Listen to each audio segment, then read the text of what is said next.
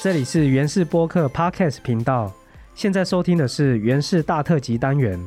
我们邀请来自不同领域的朋友，一起讨论原住民族的公共议题，从原住民族的观点思考台湾社会的下一步。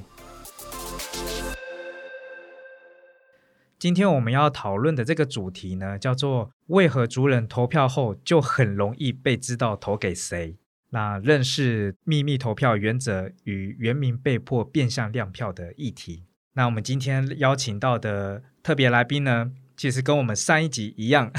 就是来自这个台湾原住民族政策协会的理事长亚巴苏用阿古亚纳陈敏元。然后阿兹阿菲菲，然后亚巴苏用阿古亚纳，大家好，我是敏元，呃，台湾原住民族政策协会的现任理事长，谢谢。谢谢谢谢明源哥，这个原始播客为什么连续讨论这么多有关选举的议题？当然就是因为今年的十一月二十六号要选举了。对对对，其实距离各位听众朋友听到这一集的时候，其实应该也不到几个礼拜的时间就要投票了。那其实很多选举相关的议题啊，其实和族人息息相关。除了当然有原住民的候选人之外，有原住民的这些选举人之外呢，那有很多候选人他们提的证件，这些当然跟我们理所当然相关。但是有很多选举制度的问题，很值得讨论的是，因为可能他在选举制度的设计上面，可能没有完全考量到族人的一些特殊的历史背景也好，或者身份的状况也好，那以至于有些权益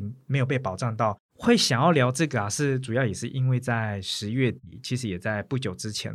那是有这个台湾原住民族政策协会原策会，对，那他还有一些跟原住民的立法委员，对，和其他公民团体，在十月底的时候召开一个公听会，叫做保障原民秘密投票。拒绝被迫变相亮票，他主要有提到说，现在这个选举的制度啊，没有考量到原住民的特殊状况，对，那造成族人被迫变相亮票的情况发生，那使族人的权益也受损，那也影响了这个选举的公正性。那我们今天会分好几个层次来聊一下这个议题，因为首先我们可能就要先知道什么叫做秘密投票，因为可能很多人都知道选举来的时候，我就是会有选票，如果我是符合投票的公民的话，我会拿到选票，然后我可以选择我支持的候选人。没错。然后，但是可能大家不是很知道说，哦，原来我投票的时候必须有一个权利是要被保障的，叫做秘密投票。这个是那什么是秘密投票？OK，它其实它是源自于我们中华民国宪法了，那宪法第一百二十九。条规定说，那个投票的方式就是普通、平等、直接、无记名。哦，是宪法里面有明定的。对，明定的。那这个普通、平等、直接，哦，这都还蛮好理解的。那无记名就是讲的就是说我投下这张票，嗯，没有人知道我投的那个是谁。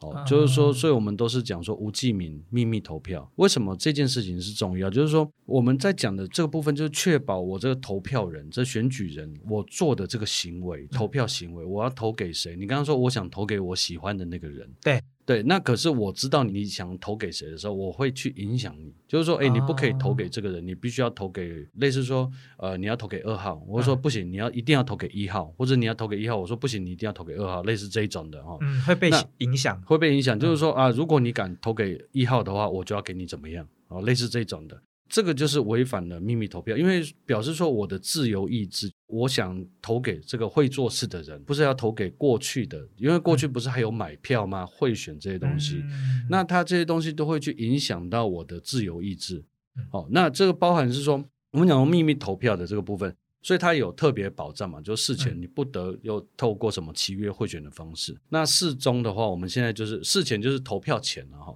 那事中的话，指的就是我在投票场域这个地方，它不是有一个小帘子吗？对对对，对，你要进到那个小屋里面有没有盖章这样子？那事后的部分就是说，我投完票，我不会在投票下去的时候马上被人说，哎，这个古乐乐投了谁这样子，不行，这些这些都不行的。所以它保障的是我的事前的自由意志、事中的自由意志跟事后的自由意志，它都不能够去受到干预。嗯，好，那这就是所谓的这个无记名跟秘密投票原则。哦，难怪我们去投票所领票的时候。就是那个投票的选务人员都会知道你的名字嘛，因为你的那个对的你会有你的那个造册，对对对对，他都会知道说哦，这个投票所会有谁来领票，所以他就会放到我的名字。但是我拿到选票的时候，票上面其实是没有任何的没有注记注记，我这个票是谁投的票那样子。对对对对对，上面是没有呈现任何身份注记跟辨识的。对，有些国家就是有些场合会要求要公开记名哦，哦那就是另外一种不一样的规则。那可是就目前的普通投票，一般我们像这一次十一月二十六号的这个大选，它采的就是普通平等直接无记名。那所以说，在这基本原则下面，就会受到这个事前、事中跟事后的保障，这宪法所保障的一个基本权的项目。嗯哦，对嗯，那这就是我们所谓的秘密投票。哦，所以这个秘密投票它最关键的保障的一个概念，就是他要确保要去投票的这些人对，都是在自由意志之下，不被干扰，然后不被干预，对，从头到尾，从事前，然后到投票的现场，以及投票结束后都不会被干扰我的自由意志。，对对，我这个票投下去之后，嗯哼。我可以获得一个保障，是说不会有人知道我投给了谁这样子。那可是现阶段族人在六都了，尤其是在都会地区、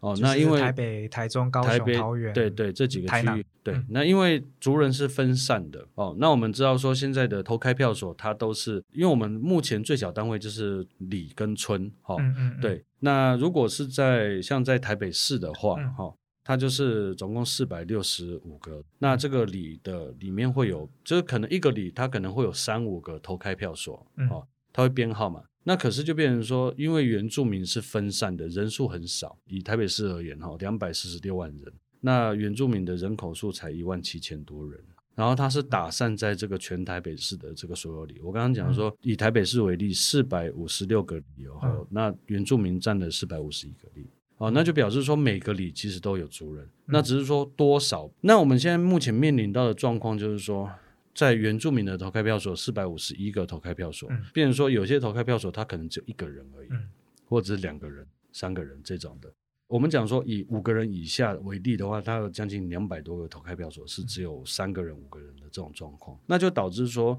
它这个事后的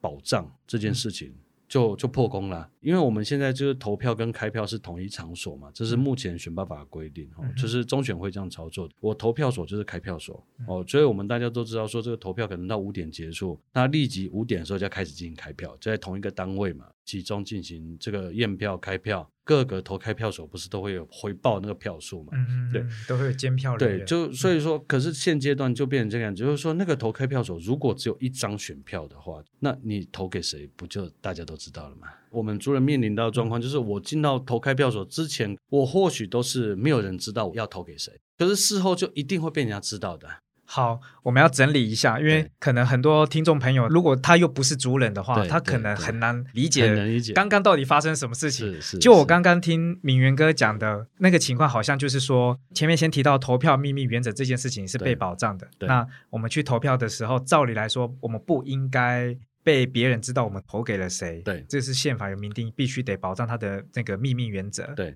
但是原住民族人，特别是在都会区的族人，他们在去投票的时候，却被别人知道他投给了谁。这个原因为什么会发生？是因为投票所的那个选民过少选民太少。因为对刚刚像有提到，以这个台北市举例的话，，之前我们在公听会我们在算的话，大概有嗯两百所，两百所就超过半数以上的投开票所，可能只有三个人的状况。三个原住民对是在那个投票所，是等于说他去投票的话，很有可能搞不好。只有他一个人去，可能另外两个人就不去了。没有来，哎可能因为工作没有请到假什么，他没有来，只有他一个人去。开票的时候就会知道哪个候选人得到票，对。就知道他投给了谁。对。甚至搞不好是不是其实即便三个人都有来来投，对，因为通常也那个是三个人也是一个家嘛，对哦对，对他可能就是那一嗯。家，我就锁定你这一家要投给二号啊，嗯开出来都是一号，就是这个投开票所开出来都是一号啊，你们这一家全部跑票，啊。就会有这种状况。即便那个选票上面也没有写谁的名字投给了哪个候选人，对，一推就知道是你们到底有没有跑票嘛。不像一般我们可能其他的选民，他要选他们的候选人的时候，对，跑个一两张票根本还不知道是谁的。对，可能一号跟二号的差别是三百张跟五百张对，就很难猜测的出来是谁投给谁没错没错，因为就是我们就嗯讲说，它就流入那个大水库里面。哦哦，那那个到底是谁留谁跑，好没有人知道。可是原名因为我原名的话，可能那个像你刚才讲三人以下的二号跟一号的差距，就是不是三比零，就是二比一，对对，或者或者一比零这样对，子。那就是很好找到底是谁跑票。啊那所以就变成说，我们的族人就会受到莫大的压力啊。哦，真的很压力，因为大家会知道啊，很容易知道啊。所以就变成说，那个投票率这么低也是有原因的。像是说，如果今天的人他都不想要投的时候，嗯那他可能就选择我，那好算了，我不要去投票好了，因为这个就不是我想投的。那我投了又会被你知道，那我干脆就不要去投嗯又会得罪人对，又会得罪人。对哦，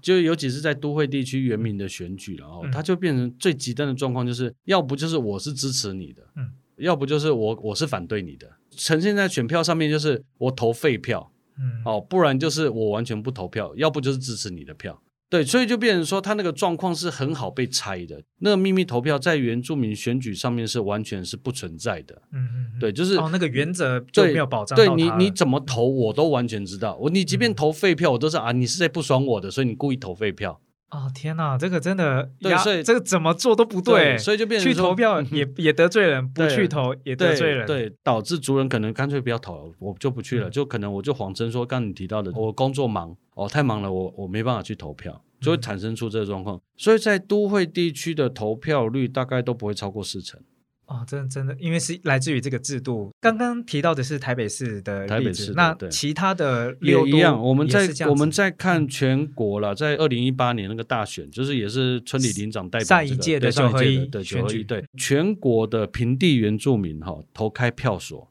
嗯三个人以下的有三千六百所，这么多间，对，然后它影响到的票数是一万八千一万零八百人。我们出估嗯。大概是一万多人受到这个秘密投票，嗯。就等于说他投票就亮票的状况有一万多人这样。嗯，对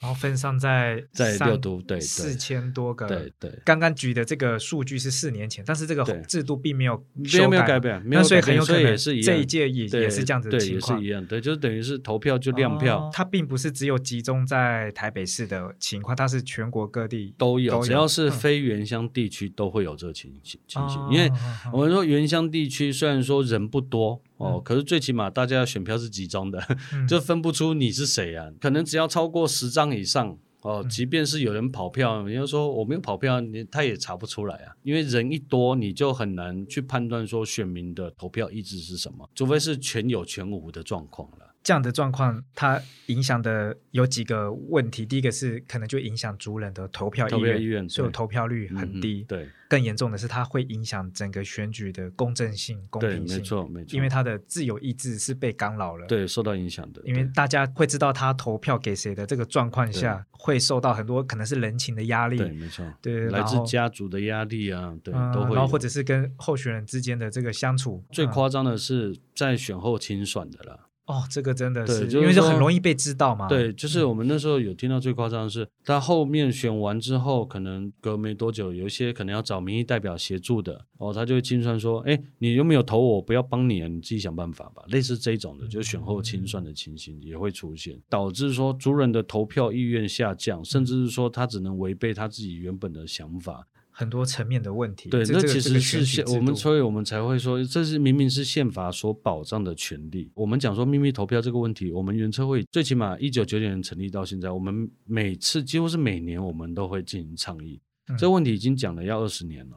到现在都都没有无解。中选会这边、嗯其实我们有提出一些解决的办法，像说集中投票。嗯。我们把那个在都会地区的族人，类似说，我今天就随便举个简单，就以台北市为例好了，然后、嗯嗯嗯那台北市有十二个区。哦对，那十二个区对，嗯。然后有四百五十六个投开票所。现在我的状况是说，四百五十六个投开票所里面，四百五十一个都是有族人的。那我们可能就把南港区的哦嗯。五十个投开票所集中，就是我只要一个投开票所就好，就是给原住民族人的。给族，人，他可能就是在南港区的某一个点哦嗯，族人全部到那边去投票。哦嗯嗯嗯，那可是它也会产生一个问题是说，只有民意代表这边投的话，哦，就是说我们讲说议员或立委在这边投的话，那问题还好。那可是就变成说他要跑两个地方，因为他我们目前九合一是里长也要投票，对，也要投。直辖市的话，对，对对，他变成说他还要再跑回去原投开票所去投里长的这一票，还有他市长，市长可以联动，市长可以，哦。因为市长不跨就是跟原民议员一样，他是嗯不分选区的。哦哦，这个或许会觉得说这个有什么难的，嗯那就跑两个嘛。那可是如果说今天族人他就是说，哦，我可能今天时间有限，那他就会有交通上面的问题。尤其是说以高雄为例的话，他们男子他可能就是长的，对那个对他可能就要跑很远，，对，那可能对他来说就是不便的。这可能又会影响他的投票意愿了。对，那另外一种我们提出的另外一种解套的方案是集中开票，即便是他维持原本现在的投票所的这个对，然后我们因为他的票轨都是分开的，我们就把原住民的票轨全部集中，嗯全部统一在一个投开票所进行开票。哦，那可是中选会那边就会认为说，可能会有坐票啊、票轨遗失的这些状况出现。嗯嗯，对，就是可能会有啦，不管你是要分开投票，或者是说集中开票，那只是看说我们愿不愿意花那个成本在这些百分之二的人口身上，实现他这个宪法所保障这个秘密投票的权利而已。嗯嗯哦我们有没有必要花这个成本？那我们认为是有必要的啊、嗯对，我们已经把问题点出来了，只是现阶段当天公听会的状况其实有点还是没有达成共识。对，再来厘清一下，因为可能刚刚我觉得我发现有一个状况，可能也是各位听众没有听到现嗯在有一个疑问。好，那我们假设有一个原住民的族人，他现在是在台北市好了，对，对，他投票的话，他可以领到三张选票，对，第一个是可以投给市长，市长，然后第二个是可以投给原住民的议员。市议员，台北市的市议员。对。然后又有分平地市议员跟跟山山地地市议员对。因为现在选制规定就是原住民族人就是投给原住民的市议员嘛，那再来是他可以选他住的那个户籍地的里的里长。对对。刚刚我们讲这个秘密投票会被迫变相亮亮票的对这个状况是市长是没问题的，对，因为他他会跟大家一样，就是票轨是同一个票轨。OK，那里长也没有什么问题。对，比较有状况的就是原住民市议员，市议员的部分，他投给了哪一个原住民市议员，对就会知道，就是我们刚对讲那个问题就会浮现出来。解决的方法，第一个是集中投票所，集中应该是说集中哦集中开票对集中开票或集中投票。嗯。集中投票，假设说有三个票轨了哈，嗯。一个票轨叫做市长的票轨，嗯一个票轨叫做市议员的票轨，一个叫做村里领长的票轨，对。哦村里长的票轨。因为市议员的票轨它是分开的，原住民的票轨是归原住民的票轨，嗯嗯嗯哦，他不会给它放在同一个地方去。，OK，刚刚说集中投票，就是说我把原住民这票轨拉出来，哦，就是不要放在投开票所里面，嗯而是集中在另外一个投开票所。嗯就变成说我今天的族人要去投这个原民议员的时候，我要进到投开票所，嗯哦，就可能会遇到古乐乐，哎，你也来投票，类似这种。哦如果我们住同一区的话，嗯嗯哦，你也来投票，然后我们就一起去投那个原民议员的票轨。嗯嗯对，这就是集中投票。那集中开票的话，就是我原本还是在这个投开票所里面投票，投这三个票轨哈。那只是说，在针对原住民的议员要进行开票的话，我不要在这个投开票所里面开票，我把所有的选票都倒在一起，把原住民议员的选票全部倒在一起，再共同开票。，OK，那这样子的话，监票员就是或者是地方的那个庄脚，他也看不出来说，哎，我跟古乐乐到底投给谁，嗯，因为所有投票所投给原住民的票都全部都集在一起。对、啊对所以我们刚刚有讲到说，有好几百个投票所是三人以下，是因为那个投票所是原住民三人以下，但是不代表所有住在这个地方的对的那个那个投票所。不是只有三个人会去那边投票，是他会有好几个人去那边投票，可能会有好几百甚至好几千个。对只是说这些人里面，其中三个是原住民的族人。对，没错，虽然大家一起投市长，然后一起投这个地方的里长，对，但是市议员的时候就会分开。就分开了。其他人他们就是投给非原住民的那些市议员，对，那但是原住民只能投给原住民的市议员。它会分成嗯。三元的票轨跟平原的票轨嘛。哦，你有印象的话，上一次二零一八年选举，嗯。所以我们的那个市议员就会有三个票轨啊，一个嗯。是给汉人朋友嘛，哈、嗯。看是第几选区的那个票轨，接下来旁边就会有一个平地原住民的票轨，还有山地原住民的票轨。嗯。对，那如果我这个里只有我一个平地原住民的话，嗯。那我投进去开票，诶，那个箱子里面就只有一张票。对。哦，OK，嗯所以难怪大家的选票会不一样颜色嘛，对五颜六色的，就是市长是同一个颜色对议员，但是原住民对，他的颜？我记得好像颜色又跟不一样色，对，啊，没错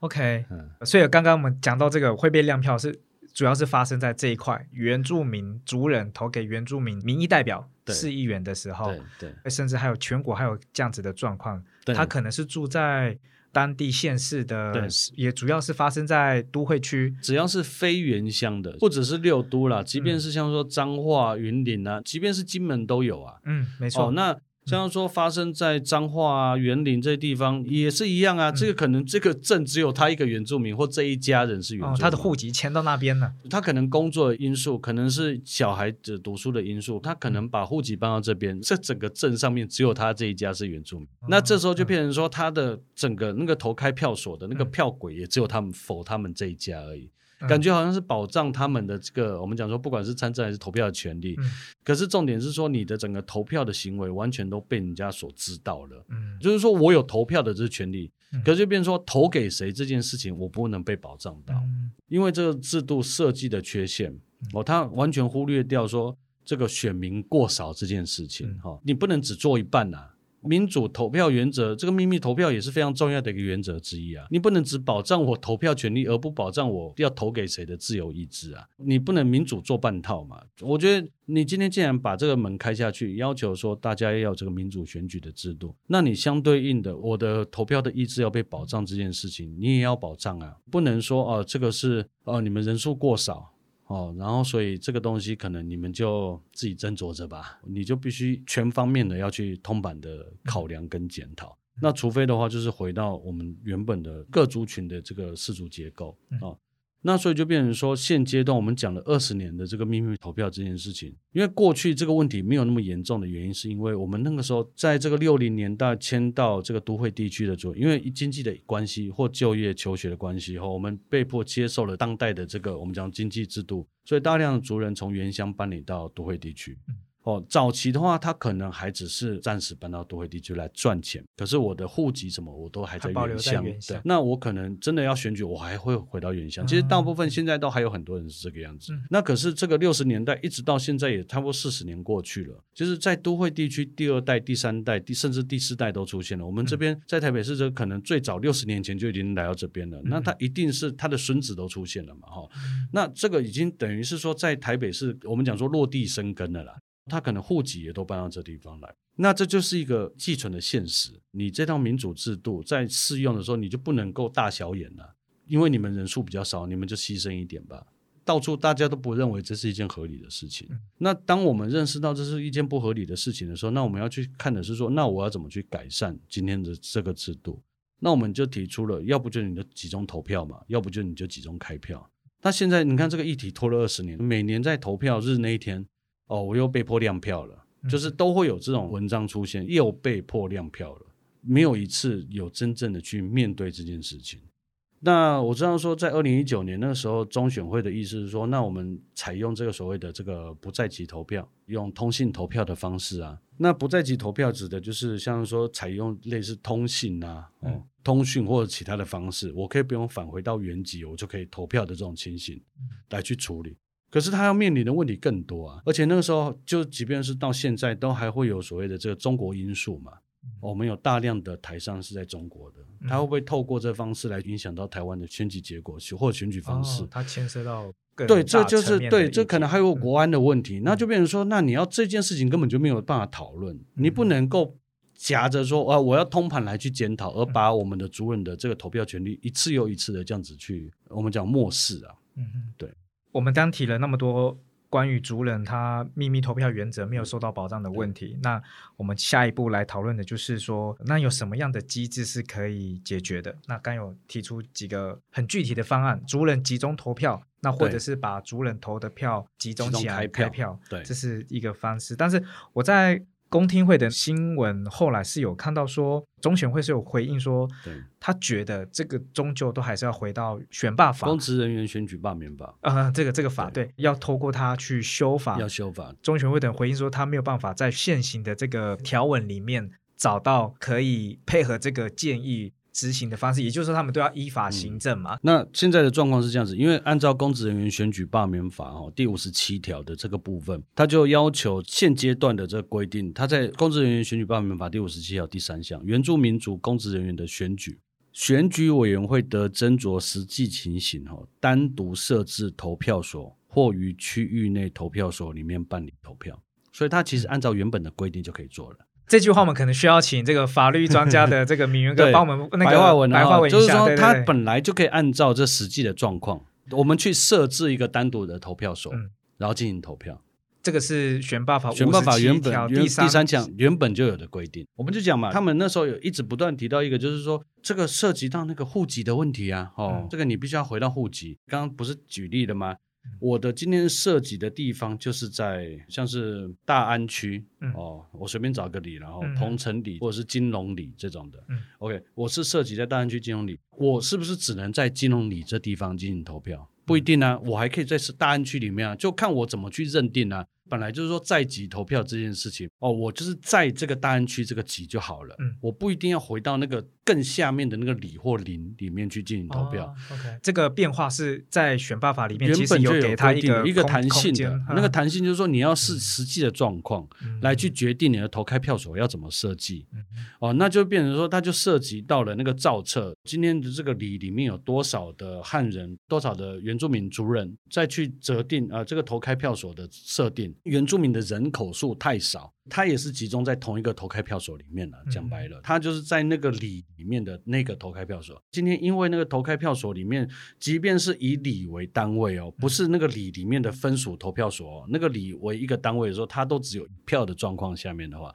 他就应该往上找一个比较大的区，嗯就类似说大安区来设置一个投开票所。这原本在《公职人员选举罢免法》第五十七条第三项就已经有明文规定了。那只是说，在当初二零一九年的这个部分，它其实有修正，说五十七条里面加了一个第十项跟第十一项。它就是说，选举人如果涉及到这个秘密投票的原则，投票所或开票所可以集中去定定。那这个定定方式由内政部来进行规划。我刚刚有提到说，因为那个时候内政部的意思就是说，哦，我们要要一劳永逸，一次的来解决这个秘密投票秘密投票的问题，甚至嗯。是不在籍投票的问问题，所以我们嗯这个就暂时先不要考虑哦。那可是我就讲说，那个刚刚我提到那个不在籍投票的问题，涉及层面更广嗯、更大，就包含说我们信不信任通讯投票，嗯我们信不信任说用其他的方式来取代不在籍投票。因为很有可能通讯投票的时候，大家也会担心说，哎，要投票的人大家会聚在一起，哦，我们讨论一起讨论要投给谁，或者说你都今天就担心说这个集中开票会有票轨遗失的问题，嗯 通讯投票难道就不会有选票遗失的问题吗？哦，因为你要寄出去那个，对，嗯一样都会有。那所以就变成说，你今天拿这个哦，我要一劳永逸的去解决这个投票的问题，然后反而去把秘密投票原则哈、哦、破坏殆尽了。我必须这样讲了，就是一直延续到现在，这些问题都无解。对哦，所以中选会卡关了二十几年，其实也是有很多这些一个问题扣连另外一个问题，对对对，所以加总和，所以其实当天的公听会到最后面是有点，虽然说不欢而散了，他们有有有一种说法是说，哦，这一次的里长可能来不及，村里长就是这次九因为公听会一。是十月底开的嘛，但是他说这一次的就九合九合一可能来不及，嗯虽然说名册都还没造了哈，可是他针对下一次的，就是二零二四的，因为二零二四立法委员。立法委员跟总统的大选。哦，那个相对来说它就没有那么复杂，因为立法委员也是一样，原住民的立法委员跟总统的选区是一样的嘛。嗯，对，可能很多听众朋友不知道，对，要不要帮我们介绍一下？按照中华民国宪法征收条文，然后嗯。规定说，原住民的全国的立法委员一百一十三席嘛，然后原民跟原原住民的选区是山地原住民跟平地原住民各选三席哦，然后他的选区是全国的，嗯，就是不分区的。嗯。平地原住民的三席跟山地原住民的三席，它不就不是什么单一选区两票制哦，它是复数选区多数决的方式，就是说它可能有五个候选人出来，嗯然后取前三个票数比较多的那三席，全国对，全国加起加来然后前三平原的、嗯。前三山原的。山地原住民跟平地原住民各选三席出来，全国都有原住民嘛？哦，对，他就跟总统一样，嗯也是由全国的投票人来去投出。那只是说原住民立法委员的这个投票权人，只有只有限于山地原住民或平地原住民才有办法投的。他在这个不管是原民还是总统，他就不会像那个像这一次的这个村里领长，你必须要在该地才有才办法投的这种状况的时候，他说这个可以先试看看。中选会后来有承诺说，这个在二零二四年可以先试看看。哦，是不是说用集中投票或集中开票的方式来去处理？因为它问题没有那么大。好，我们刚刚提到了这么多族人没有被保障秘密投票这个原则问题，在这个公听会把它提出来之后，也有找来这个中选会一起来来沟通。是。那目前看起来，我们在这一次的今年的这个九合一选举，在十一月二十六号的时候，这个问题还是会发生。如果听众有我们的族人朋友的话了哈。还是鼓励大家要去投票，嗯，哦，你去投票才能够去彰显这件事情的不合理，哦，那如果我们都选择说沉默以对的话，那就会让我们讲说让这个为政者对于这一块好像，哎，你反正你们也没意见。那可是大家都同时的去提出说，我这个投票计量票的这个行为，我们在统计，我刚不是讲说全国有三千六百多所的这个投开票所都是这个三人以下的。哦。那如果这个超过一万人的这个族人。族人同时都去强调说我不想要在这个样子的时候，我相信相关的修法立法会比较快，那个社会能量会才会才会累积的更快速，而不是说就是要一些摄影团体出来主张或部分主人出来主张。认为说这是不公平的。好，今天我们非常谢谢亚巴苏用阿古亚娜陈明元，对，谢谢谢谢敏元哥，这个台湾原住民族政策协会的理事长是。那今天我们的议题虽然在这一次的选举不会获得立刻的改善，但至少持续更多的关注。那一起来讨论这个议题，那还有这个原住民族人选举保障上面还有哪一些的缺失？其实还有很多很多其他值得讨论的部分。没错，那我们就持续的一起来关注。那我们下次再见，拜拜，拜拜。